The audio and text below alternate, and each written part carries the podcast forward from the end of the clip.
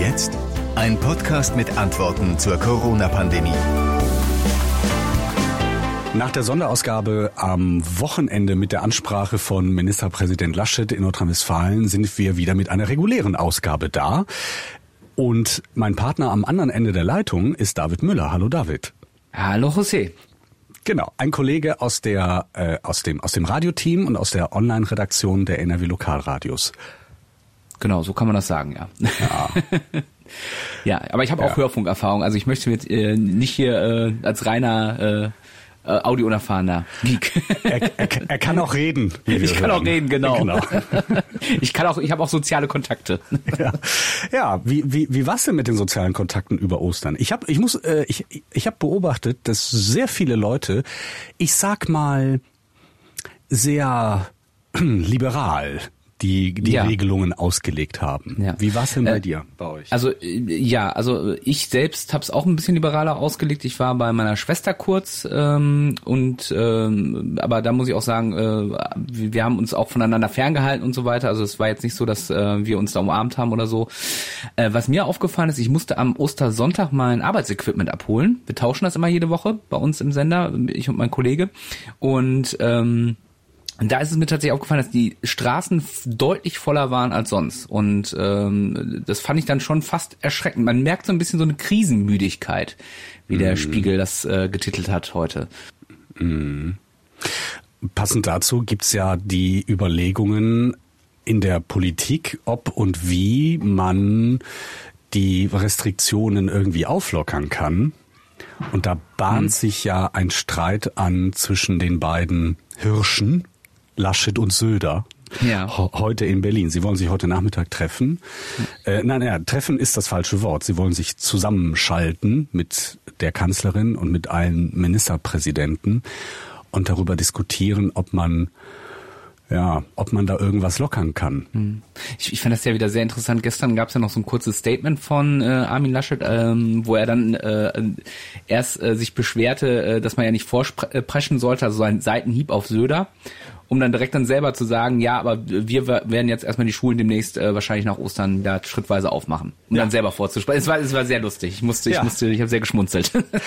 ja, das ist, äh, das ist auch, das ist auch lustig. Im Grunde genommen äh, spielen die da mit vertauschten Rollen. Vor ein paar Wochen war ja Söder derjenige, der vorgeprescht ist mit äh, den Beschränkungen und jetzt ist es zugespitzt gesagt Laschet, der vorspricht, der, der vorprescht mit den Vorschlägen für die äh, Lockerungen.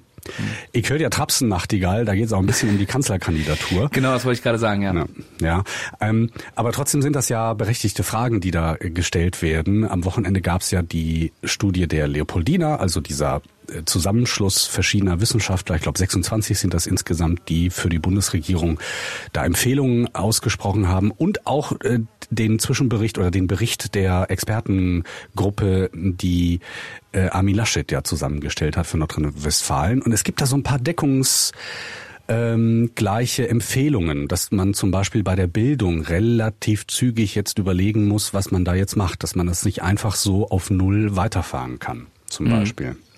Aber das stimmt, Nordrhein-Westfalen ist davor geprescht mit der gestrigen Ankündigung. Äh, ab nächste Woche ähm, wird es eine schrittweise Öffnung der Schulen geben, so lautete das wörtlich, was auch immer das bedeutet. Das werden wir heute irgendwann erfahren, aber heute irgendwann, wie wir also aus Berlin hören, wird diese Konferenz zwischen äh, Merkel und dem Ministerpräsidenten, die kann auch mehrere Stunden, also so Richtung Mitternacht gehen. Hm. Deswegen hatten wir uns überlegt, vielleicht reden wir heute über ähm, ein Thema, das ähm, ein bisschen zeitloser ist, aber eigentlich auch top aktuell. Ja. Äh, es geht um äh, Tracking-Apps. Ja. Äh, genau, wie, wie kriegen wir vielleicht bei Apps geregelt, ähm, festzustellen, wie bewegen sich Leute in dieser Corona-Krise und ähm, vielleicht auch nachzuvollziehen, welche Kontakte hatten die Leute. Also wenn einer infiziert ist, äh, dann über diese App nachzuverfolgen, mit wem hatte er engen Kontakt. Ja. Und äh, da gibt's ja schon mehrere Apps, äh, unter anderem auch vom Robert Koch Institut äh, mit einer Datenspende. Es gibt äh, Daten von der Telekom, die ausgewertet werden. Also es ist eigentlich schon so, wir sind schon mittendrin ja. in diesem, in diesem, in dieser Datenauswertung. Und wir wollen vielleicht heute auch mal erörtern, äh, wie sinnvoll ist das eigentlich und äh, wie ist das technisch überhaupt? Ja, ich muss sagen, ich ähm, habe mich damit jetzt auch heute Morgen beschäftigt. Ich, ich bin da sehr skeptisch, ob ich da überhaupt äh, mitmachen möchte. Ähm, du bist also typisch Deutscher in dieser Hinsicht. Ja. also es ist ein Unterschied. Ich finde es natürlich auch äh, geschickt formuliert vom Robert Koch Institut, dass es eine Datenspende-App ist. Ja, wer mhm. möchte nicht gerne mal was spenden? Das ist äh, ja, es ist ein, eine sehr geschickte Marketing-Idee, äh, also ja. so, das so in Richtung Blutspende oder so zu drehen. Aber es ist da finde ich schon ein bisschen mehr. Mhm. Ähm, wenn man tracken kann, wo ich, also nicht, dass ich mich an irgendwelchen geheimnisvollen Orten aufhalte, aber das möchte ich gerne schon nur den mit Leuten mitteilen, äh, von denen ich glaube, dass es sie was angeht. Und ja, du nicht weißt ja auch eine App. Ja. Ja. ja. du weißt natürlich auch nie, wie, wie, wie das weitergeht. Ne? Also vielleicht ist das ja, also dass du, man öffnet natürlich ein Tor in, in seine privatesten Privatsachen ähm, und ähm, da kann natürlich sagen, dass Robert Koch sagt natürlich, das ist alles anonymisiert, wir gucken uns das nicht genau an, aber die Frage ist natürlich trotzdem, ist das nicht trotzdem ein Gateway, wo dann nachher vielleicht ähm, irgendeine Regierung mal sagt, ja, wir wollen jetzt aber doch mal wissen, wo der war und genau wer das war. Ist da gibt's da nicht die Möglichkeit, das dann darüber rauszukriegen? Genau. Also ich denke da an den 11. September und äh, den ganzen Gesetzesänderungen, die es in den USA gab mit dem äh, äh, Ministerium oder der Abteilung für Heimatschutz und so weiter, äh, Home Security und und den äh, ganzen Einschränkungen, die es da für die Bevölkerung gab. Zum Teil sind die noch nicht zurückgedreht, äh, die Sachen. Jetzt sind mhm. ja nicht die USA, aber wenn man nach Frankreich blickt zum Beispiel, nach den Anschlägen in, in, in Marseille zum Beispiel, dass es da eine Art Ausnahmezustand gab und es hat sehr lange gedauert gedauert, bis das wieder zurückgedreht werden konnte. Puh. Also ich ähm, halte mich gerne an Kontaktverbote und halte mich da auch sehr strikt dran. Mhm. Ähm, aber über eine App, weiß Gott wem mitteilen, wo ich mich mhm. und wann, ich weiß nicht. Ja. ich, ich, weiß nicht. Ich sehe auch, also dass ich, es sehr, sehr verschiedene gibt, sehr, sehr verschiedene Apps gibt. Also es gibt diese, diese Datenspende-App vom RKI. Mhm. Ähm, und äh, das ist im Moment freiwillig. Es nutzen äh, recht viele Leute. Ich habe heute Morgen die Zahl gelesen, 160.000 Menschen machen damit. Ja, also ich habe gerade auch mal äh, in den App Store reingeguckt. Also bei Android sind es über 100.000 Downloads. Ähm, äh, Apple gibt die Zahl dann nicht so an.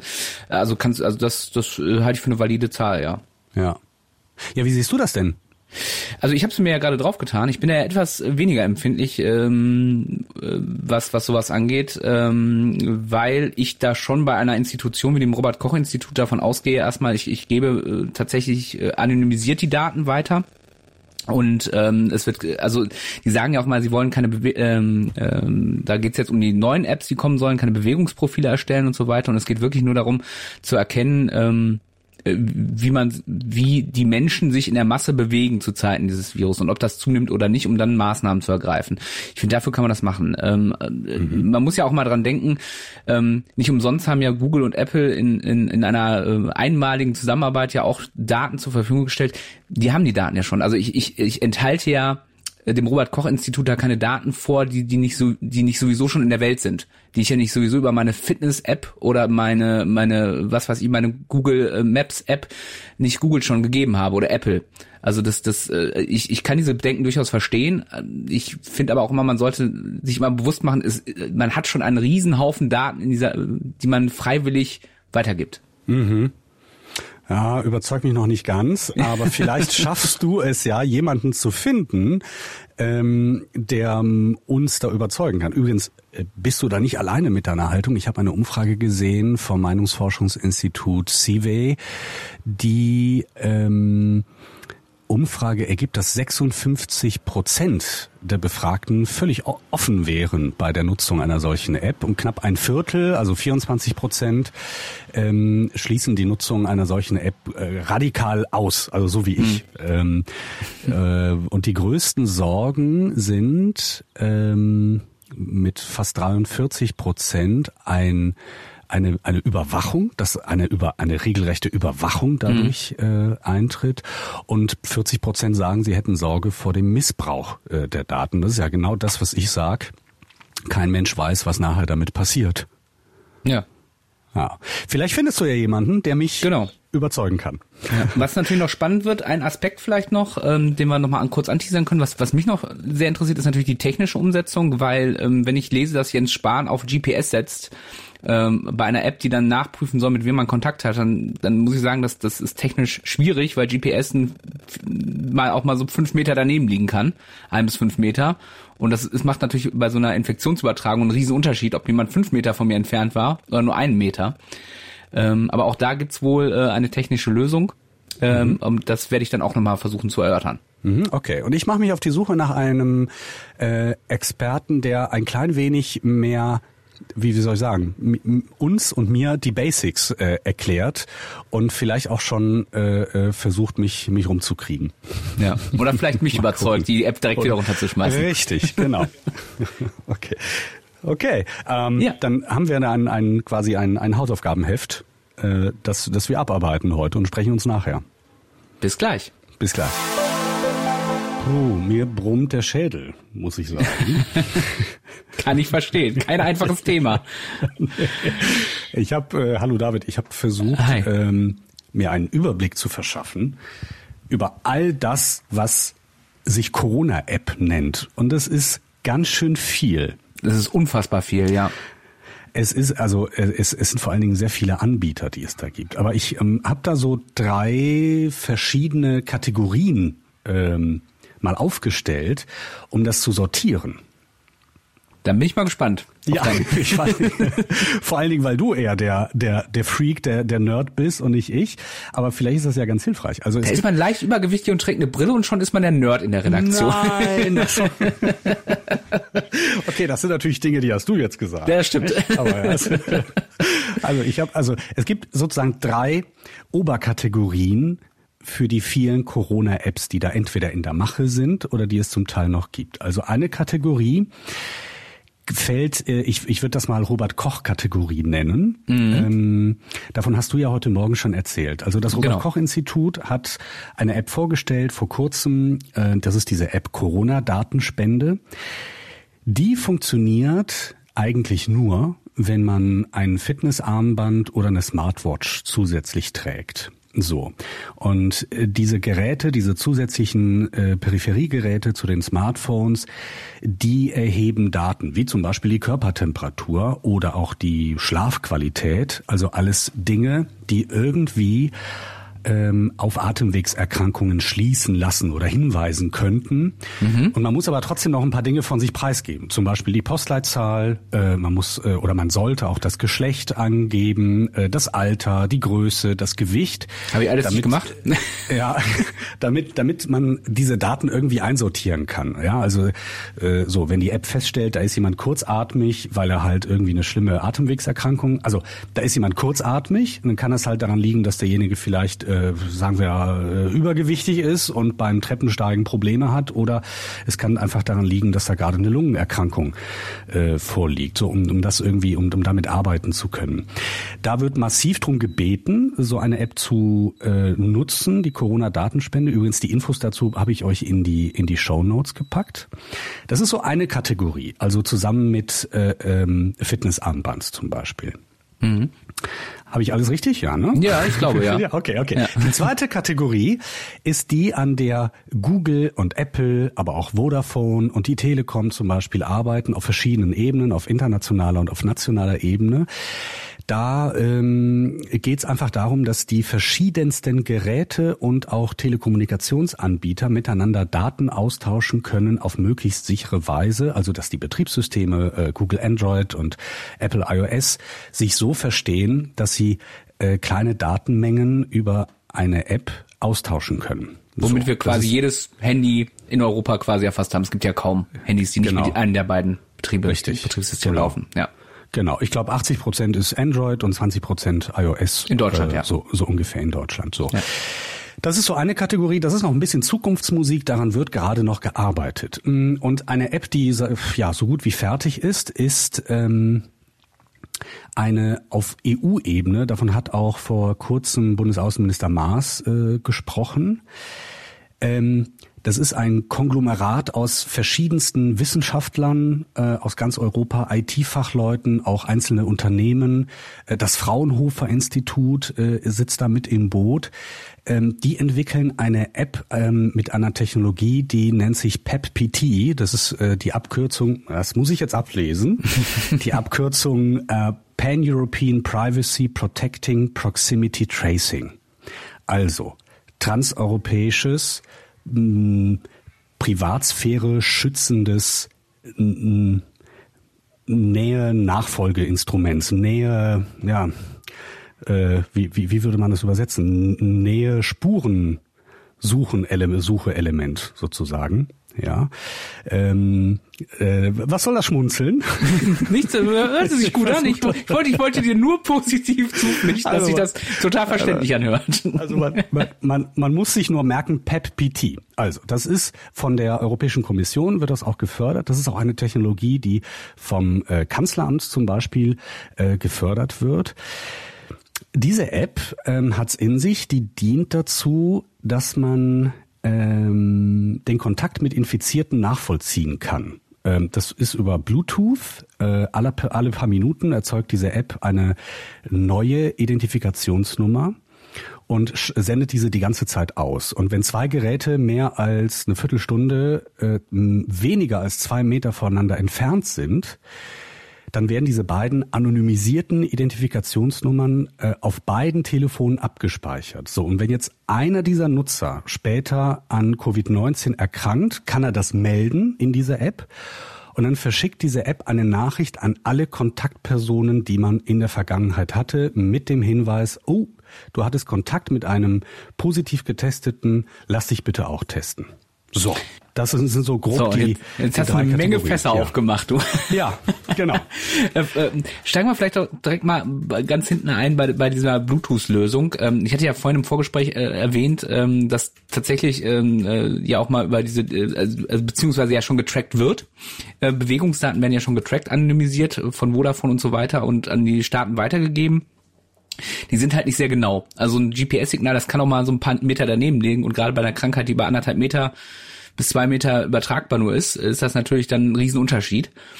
Ähm, und deswegen ja. ist ja diese, diese, weil du sagtest, dass diese, diese App, an der gerade gearbeitet wird, ähm, vor allem eine App ist, die auf Bluetooth setzt, die ist natürlich technisch viel sexier ist, weil Bluetooth eine deutlich geringere Reichweite ja. hat und genau deswegen, dass da viel besser drüber funktioniert. Ähm, so, so viel zum Technischen. Also das funktioniert schon mal ganz gut. Was ich ja noch spannend finde, ist, dass es äh, dieser Punkt, dass ja tatsächlich schon getrackt wird. Also es wird ja schon geguckt, bewegen wir uns mehr oder weniger. Äh, also offensichtlich ja. äh, gibt es ja schon genug Daten, die vorliegen, die wir, wo wir nie zugestimmt haben, dass die für sowas ausgelesen werden, ähm, die erfasst wird. Also Stichwort Google, Apple, du hast es erwähnt, geben die Daten raus, äh, Vodafone, Telekom ähm, äh, und so weiter.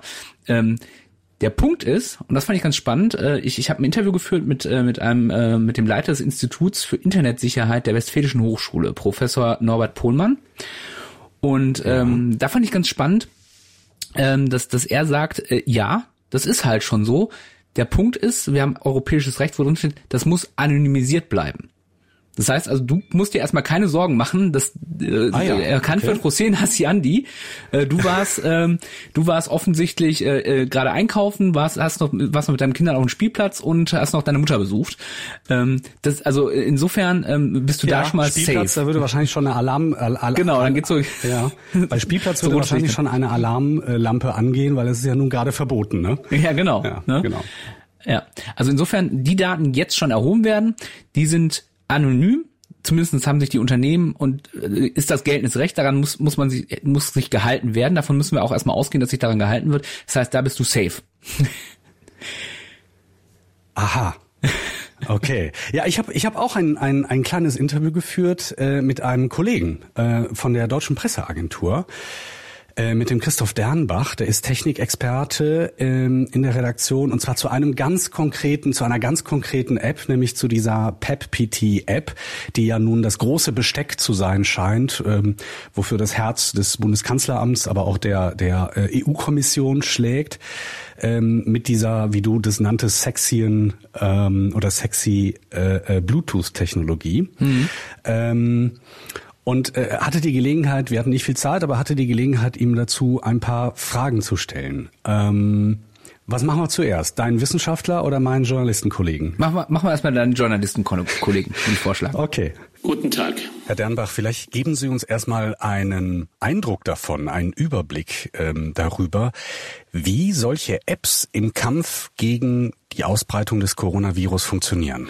Die App kann über Bluetooth-Technik erkennen, welches andere Smartphone sich in der unmittelbaren Nähe befindet. Wir sprechen hier von einem Umkreis von ungefähr zwei Metern. Und wenn jemand positiv getestet wird und das dann auch noch durch das Gesundheitsamt bestätigt wird, kann eine solche App einen Hinweis äh, geben, ob der Infizierte sich in den vergangenen 14 Tagen in der Nähe von anderen Smartphone-Trägern aufgehalten hat. Jede Person, die durch das System identifiziert wird, bekommt dann eine Warnung.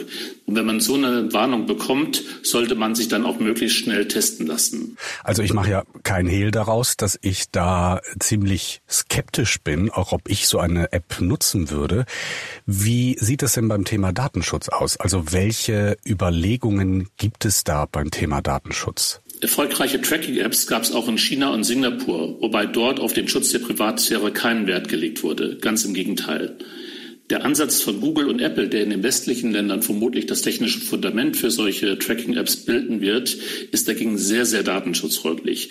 Es wird also nicht erfasst, welche Person sich hinter einer Bluetooth-ID-Nummer versteckt. Es werden keine Geodaten erfasst und Google und Apple wissen auch nicht, ob der jeweilige gesund oder krank ist. Das Konzept ist so datenschutzfreundlich, dass manche Experten sich schon fragen, ob dabei überhaupt genügend Daten gesammelt werden, um die Pandemie wirksam einzudämmen. Das mag vielleicht ein bisschen äh, naiv klingen, diese Frage, aber inwieweit wissen denn große Konzerne wie Apple oder Google überhaupt darüber Bescheid, äh, wo und wie ich mich gerade bewege und aufhalte?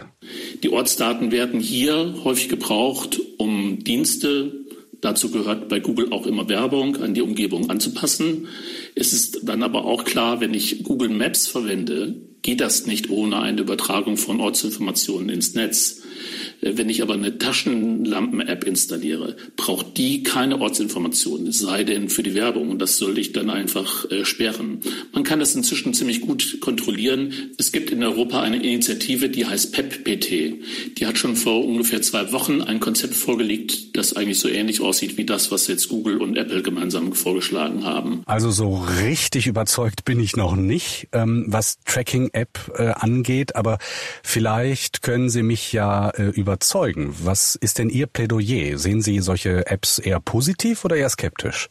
Also ich persönlich finde, das große Ziel sollte es den Versuch wert sein. Es geht doch letztendlich darum, Menschenleben äh, zu retten, zumindest um den Versuch, dies zu tun.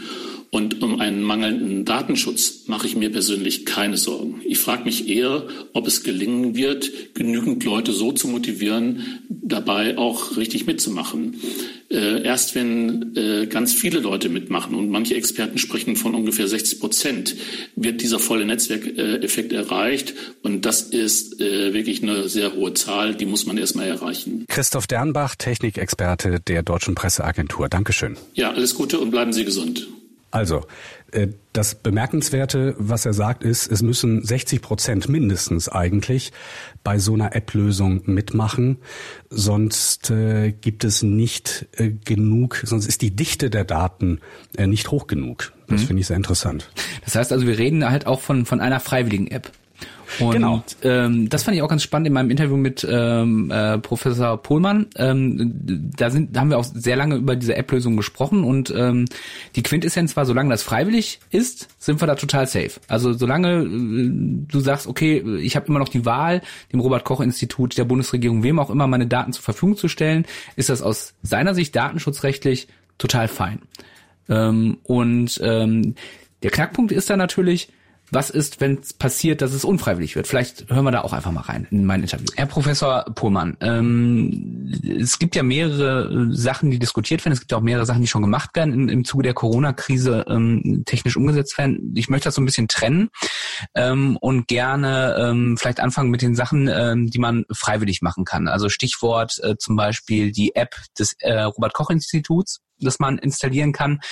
Wie sicher sind meine Daten da? Ja gut, sag mal, die, die, die Frage ist ja, genau, wir wollen ja miteinander quasi feststellen, wo wir sind und ob wir Kontakte hatten.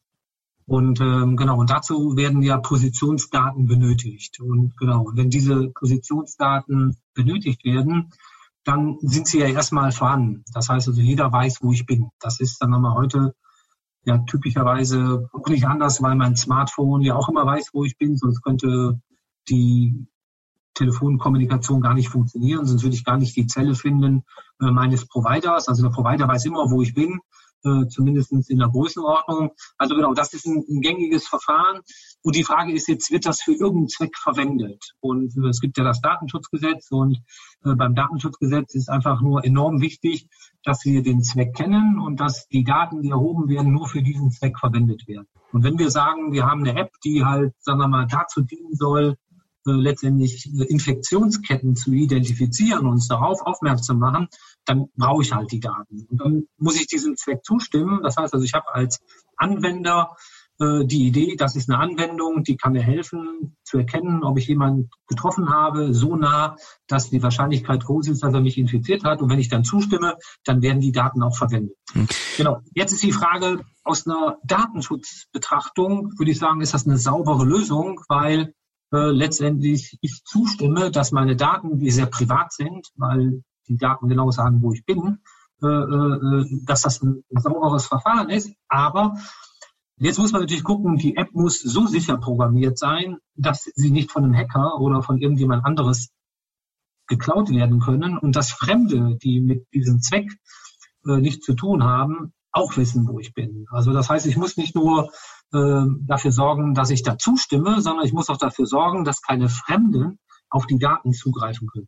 Das, das heißt also tatsächlich, Sie sehen gar nicht so, die, die, die haben gar nicht so die Sorge, dass, sagen wir mal, da Daten an, an ein, ein Institut oder auch an einen Staat gehen, sondern eher an, an Dritte, die das dann ausnutzen. Genau, also wenn der Staat die App mir zur Verfügung stellt und der Staat die App sammelt, dann muss auch der Staat mit den Daten so umgehen, wie wir das vereinbart haben. Also und der, der Staat muss auch, also, also egal wer das ist, welcher Betreiber das ist, der muss halt dafür sorgen, dass keine Fremden, mit denen ich oder zu denen ich jetzt die Zustimmung nicht gegeben habe, auf die Daten zugreifen können. Hm. Ich habe also nur Angst, wenn die Daten irgendwo sind, dass Fremde drauf zugreifen und äh, damit wird halt meine Privatheit aufgelöst und äh, das möchte ich nicht. Auch wenn ich insgesamt möchte, dass ich äh, davon partizipieren kann, äh, zu erkennen, ob ich infiziert bin oder nicht.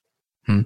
Jetzt äh, hatte ich die Diskussion mit meinem, meinem Kollegen, der, also ich habe diese App installiert vom Robert Koch Institut. Er sagt, er möchte das nicht, weil er eben Angst um seine Daten hatte. Können, ist das ist das eine berechtigte Angst?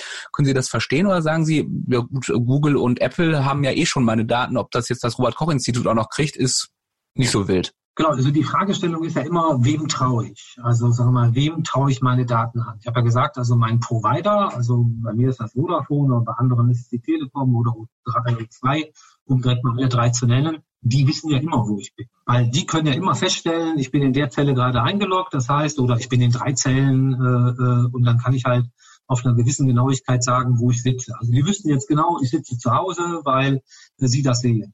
Genau. Google weiß das typischerweise, wenn Google die WLAN äh, aufzeichnen, dann wissen sie halt, der WLAN-Name, der ist beim Pohlmann und der sitzt auch zu Hause.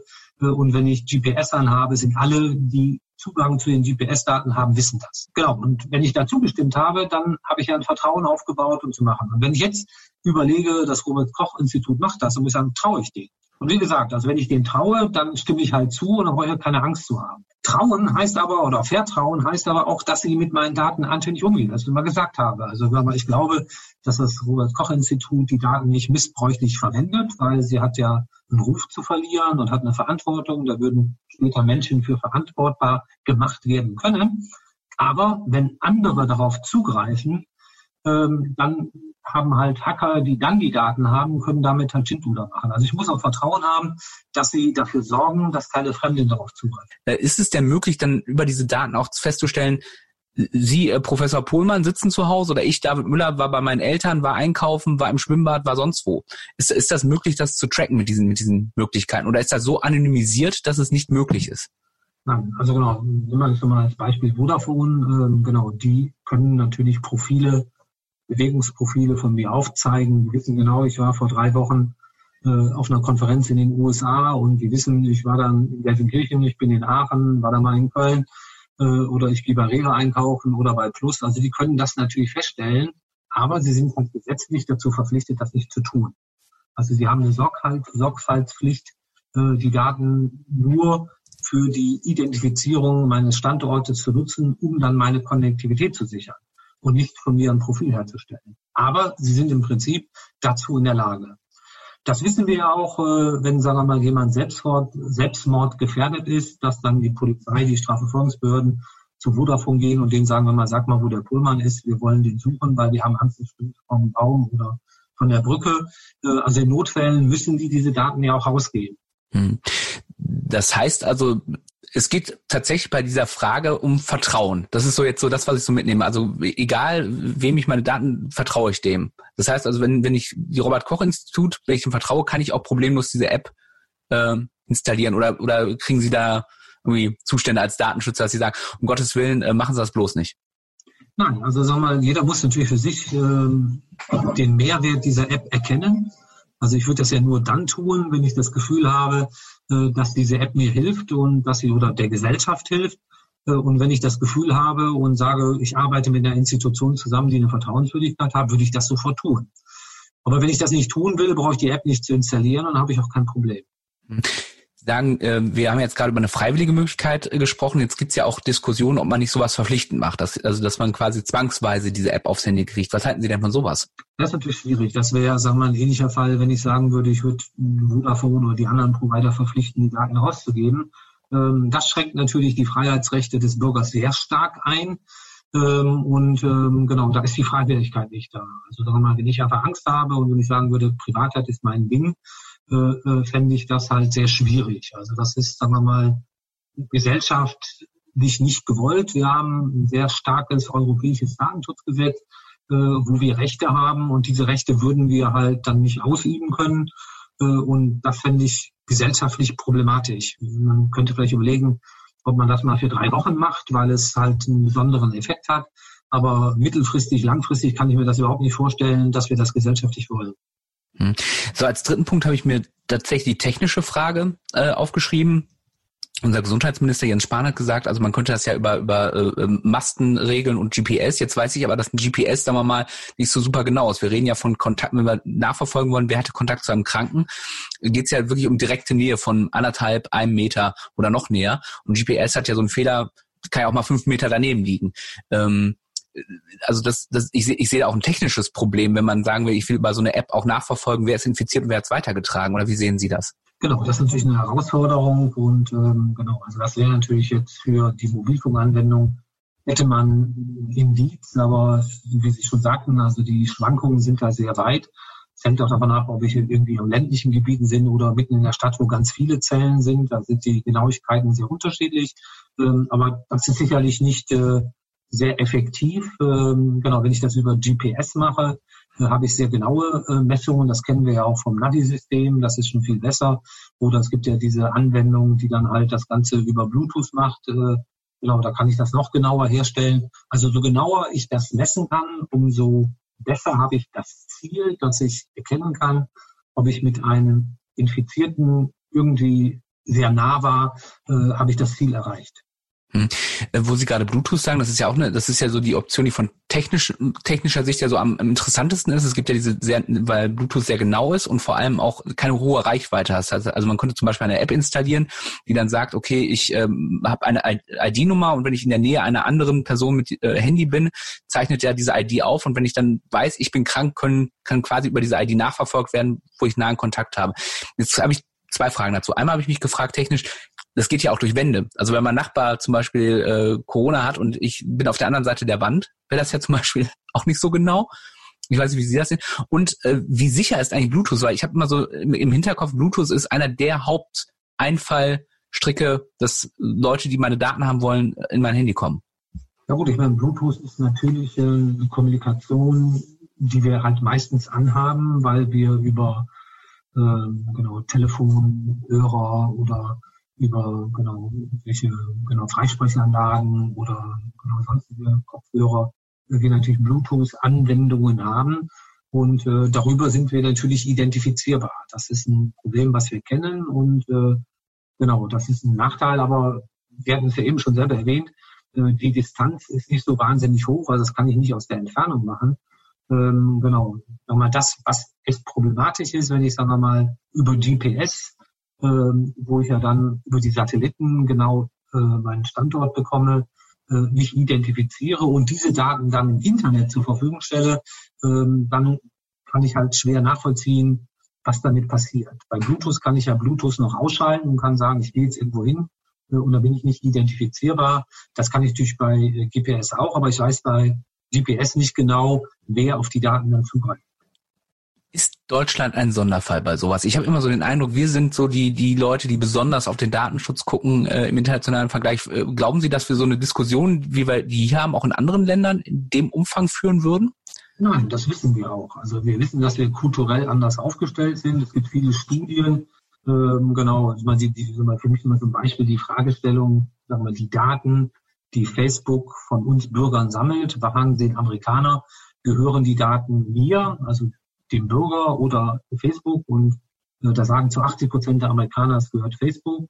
Und in Deutschland würden nur 20 Prozent sagen, das gehört Facebook. Es ist ein kultureller Unterschied. Äh, wir haben halt wahrscheinlich auch durch den Zweiten Weltkrieg äh, oder auch, sagen wir mal, durch die DDR, wo halt Überwachung sehr groß war, äh, eine ganz andere Zivilisierung. Und genau, und wir achten halt darauf und uns ist das besonders wichtig. Und das ist eigentlich auch ein guter Punkt. Wir haben ja den europäischen Datenschutz aus, also aus Deutschland nach Europa gebracht und aus Europa nach Amerika. Äh, und alle sagen, okay, ihr Deutschen, ihr seid in der Lage, äh, ethische, kulturelle Werte zu definieren, die man auch gut findet. Das ist, sagen wir mal, oft ein Hindernis. Auf der anderen Seite äh, ist es ein, für eine Gesellschaft wichtig, dass wir als Bürger respektiert werden und dass wir unsere Freiheiten haben. Also genau, der Unterschied ist einfach da. Aber ich finde, wir sollten dazu auch stehen und sollten Lösungen finden, mit denen wir gesellschaftlich gut leben können. Hm. Haben Sie Angst vor so einer Tracking-App, wenn die kommen sollte? Nein, also wenn ich sie freiwillig verwenden kann, dann will ich mir ja, sorgfältig überlegen, ob ich das möchte oder nicht. Und ich kann mir durchaus vorstellen, dass ich das für eine gewisse Zeit tue, um halt zu helfen, äh, hier äh, unser Problem mit dem Virus halt entgegenzuwirken. Herr Professor Pohlmann, das war's schon. Vielen lieben Dank. Gerne. Also was wir mitnehmen können, ähm, ist ganz offensichtlich, solange das freiwillig ist, ist das aus seiner Sicht safe. Was noch wichtig ist, ist natürlich ähm, Vertrauen. Also wir müssen darauf vertrauen, dass, dass A, der, derjenige, der uns diese App zur Verfügung stellt, damit mit den Daten keinen Schindluder macht. Ich denke, da können wir von ausgehen beim Robert-Koch-Institut, bei der Bundesregierung und so weiter. Und, was ich auch noch einen wichtigen äh, Punkt fand, Sicherheit. Wie sicher sind solche Apps? Das sind ja nun Apps, die wirklich dann wichtige Daten, pri sehr private Daten von uns sammeln. Wie mhm. verhindern, können wir diesen Machern vertrauen, dass die verhindern, dass irgendwelche Hacker darauf zugreifen und das abgreifen? Und ähm, insofern bin ich eigentlich ganz froh, dass wir in Deutschland wohnen, weil auch das haben wir ja gehört, Deutschland ist da schon Vorreiter, was Datensicherheit angeht. Also vielleicht sind wir da tatsächlich dann relativ safe. Frage ist ja. natürlich, wie, wie gesagt, die Freiwilligkeit. Wenn wir so lange von Freiwilligkeit reden, glaube ich, ist das safe. Ich weiß nicht, wie du das siehst. Ich finde tatsächlich ja, problematisch wird, wenn es unfreiwillig wird, ne? Ja, also ich gerate natürlich ins, ins Grübeln. Ja, also ich bin ja immer noch recht skeptisch, aber ich äh, äh, gerate natürlich ins Grübeln, weil das äh, natürlich eine eine sehr äh, schnelle Art ist, äh, da einen Überblick zu behalten und auch eventuell äh, Warnungen auszusprechen und einfach erstmal Daten zu erheben, die wichtig sind, äh, gerade für Epidemiologen und und Virologen ähm, und das relativ schnell und kostengünstig geht. Das äh, finde ich schon äh, überzeugend. Mhm. Äh, ich habe aber immer noch ein man hätte immer noch ein kleines Störgefühl äh, dabei, solche Sachen äh, von mir preiszugeben. Jetzt kommst du wahrscheinlich und sagst, tust du eh, wenn du mal Google Maps oder sowas nutzt. Äh, so ist es, ja. Ja.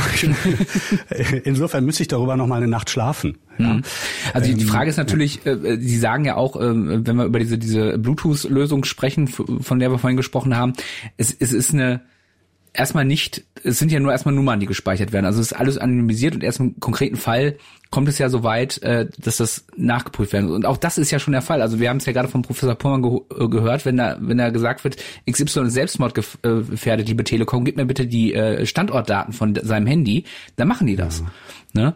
Also ja, ich finde, man muss das immer abwägen und ich finde, solange das eine zeitliche Begrenzung ist und solange es freiwillig ist, das ist, glaube ich, bei mir auch noch ein ganz wichtiger Punkt, solange das freiwillig ist, finde ich, kann man das machen. Ich finde tatsächlich auch, was mich wirklich stören würde, wenn jetzt die Bundesregierung sagt, ihr müsst das machen. Ich glaube, dann in wäre Polen. bei mir auch. In, in, in Polen ist das, glaube ich, verpflichtend. Äh da ist es einfach per Order de Mufti äh, äh, angeordnet worden. Ja. Ihr müsst so eine App haben. Ja. Wir ja. wissen jetzt auch, dass 80.000 bei uns Spargel ernten gerade. Ja. Dann. wir, wir haben, es sind ja nicht nur Polen, es sind ja auch ja, Rumänen und Bulgaren. Ja. Aber ähm, ich finde insofern, ich habe ja heute Morgen so, so geschimpft über die Formulierung Datenspende und, und Datenspende-App des Robert Koch Instituts. Ähm, insofern hat sich da schon ein, ein Umdenken, ähm, hat, hat das schon begonnen bei mir, dass ich das jetzt nicht einfach nur für einen PR-Gag halte, sondern genau, man könnte natürlich die Haltung entwickeln, ich gehe dieses Risiko, wie auch immer, wie hoch man das auch immer für sich einschätzt, dass Daten äh, missbraucht werden, gehe ich bewusst ein, also ich spende meine Daten ähm, um Wissenschaftlern dabei zu helfen, einen Überblick zu behalten. Ja, das kann man ja auch mit, könnte man auch mit einer Geldspende, ja, ich äh, so sehen. Ich spende 10 Euro für eine Hilfsorganisation und gehe das Risiko ein, dass es unter Umständen veruntreut wird, etc. etc. So, ja. Das ja. würde mir vielleicht helfen. Ja, und, und denk, wie gesagt, immer dran, äh, es ist zwar Whataboutism in Reinform, aber wenn du irgendein Spiel für dein Handy runterlädst, wenn du irgendein TikTok, Instagram, Facebook oder so, die machen das alle schon. Und dann finde ich es immer sinnvoller, dann gebe ich es doch lieber dem Robert-Koch-Institut auch, bevor ich da dann auf einmal Datenschutzbedenken kriege ähm, und bei, bei vielen anderen Diensten halt nicht. Ja. Die Frage ist nur, es müsste dann, klar, Freiwilligkeit ist ein Ding, es müsste dann aber auch ganz klar irgendwann ein Zeitpunkt gefunden werden, zu dem das alles abgeschaltet und Absolut. gelöscht wird. Ja, Absolut. Zu dem man sagt, so, das ist, äh, die Thematik ist so weit im Griff, dass wir das nicht mehr brauchen und ähm, das alles wird vernichtet in irgendeiner Form, ja, mhm. dass, dass es nicht weiter verwendet werden kann. Aber jetzt, jetzt wow, frage ich dich, ja. dich, du bist ja, du bist ja wirklich nah an der Politik. Glaubst du wirklich, dass in einem, in, in diesem Land, in Deutschland, wo wir so neurotisch mit unseren Daten sind, zu Recht neurotisch mit unseren Daten sind, ähm, äh, dass das durchsetzbar wäre, dass sowas nicht abgeschaltet wird? Nee, das also. Hm.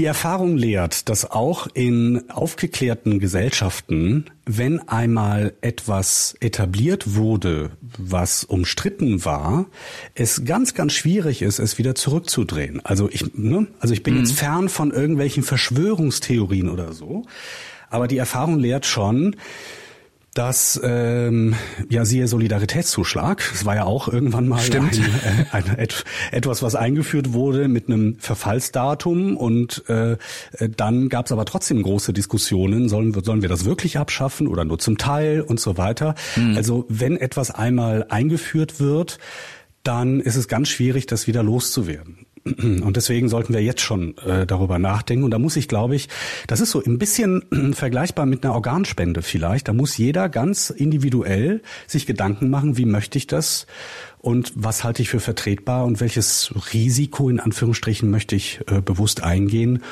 um meinen Teil beizutragen, um mitzuhelfen. Hm. Und am Ende müssen wir auch immer noch dran denken, vielleicht das noch so zum Schluss von mir. Es ist ja auch eine technische Lösung. Das heißt also, es hilft auch nur so lange, wie man das Handy in der Tasche hat.